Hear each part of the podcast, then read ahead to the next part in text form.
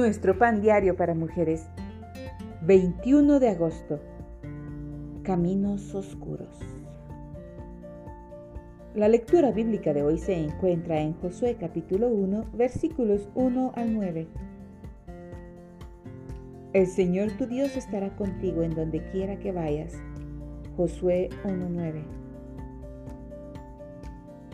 Mientras regresábamos a casa de unas vacaciones, el camino nos llevó por una parte desolada.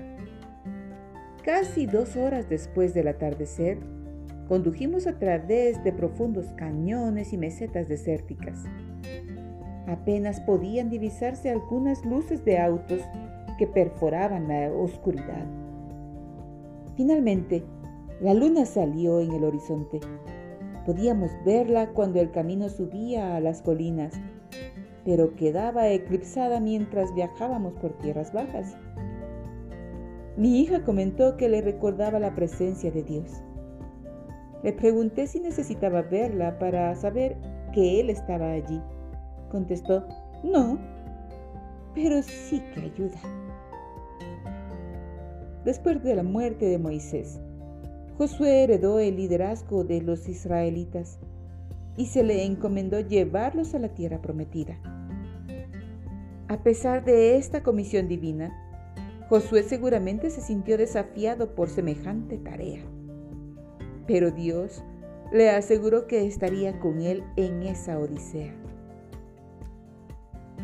El camino de la vida suele pasar por territorio desconocido.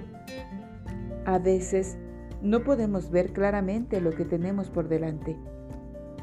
El plan de Dios no siempre nos resulta evidente pero Él prometió estar con nosotras todos los días hasta el fin del mundo.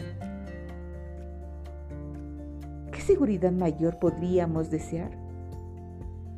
Aun cuando el camino esté oscuro, la luz está con nosotras. Señor, gracias por estar cerca de mí, incluso cuando no puedo verte. Dios está con nosotras, aun cuando no podemos verlo.